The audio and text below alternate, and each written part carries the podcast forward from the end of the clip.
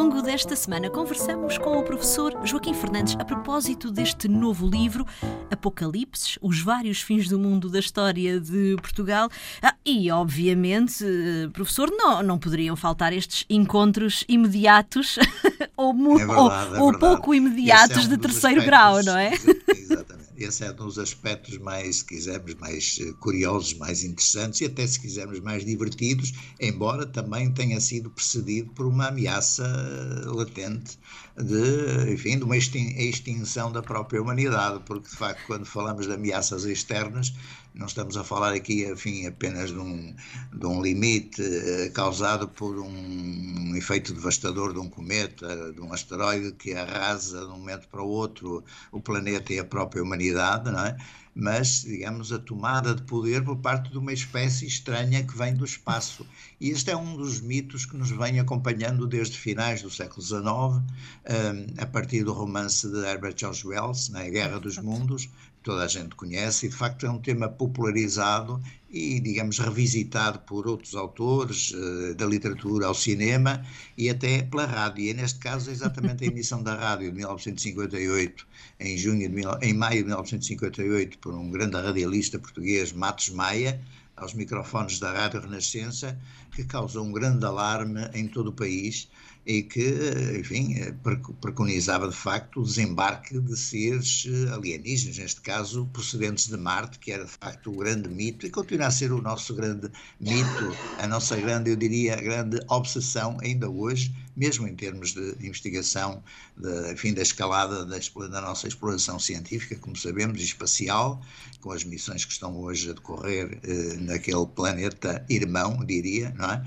Mas que de facto esta, essa emissão do Matos Maia de 58, replicando a grande emissão do Orson Welles de 1938, pôs-nos aqui invadidos por marcianos que tinham desembarcado, imagine-se, em Carcavelos, aí muito perto da, da, da, capital, não é? Mas no e, meio disto causou tudo... um grande alarme social. Exato, e até a eh, PIDE, até a PIDE teve de, de, de, de interferir, não é?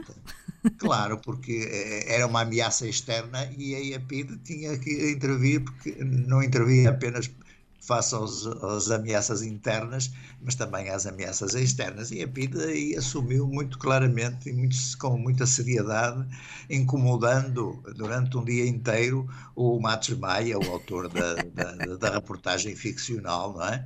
intimidando naturalmente e dizendo não volta a brincar com estas coisas do espaço.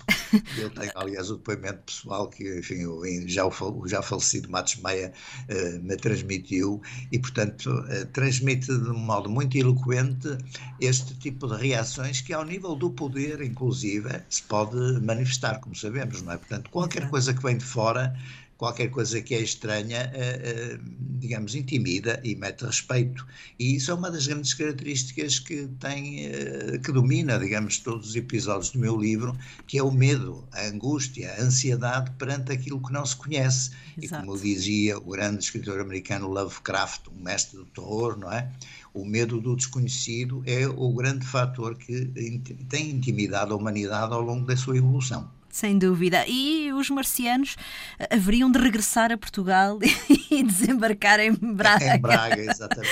exatamente. Apocalipse. Um episódio Exato. nos anos 70 pela Rádio Braga, que fez fugir as pessoas, quer para a Galiza, quer aqui para a cidade do Porto, e portanto, de facto, foi uma, um outro momento de grande comoção social que vem na linha desses, desses episódios e, portanto, põe-nos de prevenção perante aquilo que eventualmente poderá ser uma ameaça séria, não é? De qualquer Exato. coisa que nós não dominamos, que não, de qualquer coisa que nós não controlamos e que, sim, vem-se replicando ao longo da, da, da nossa história, de, de dois mil anos, como sabemos, não é?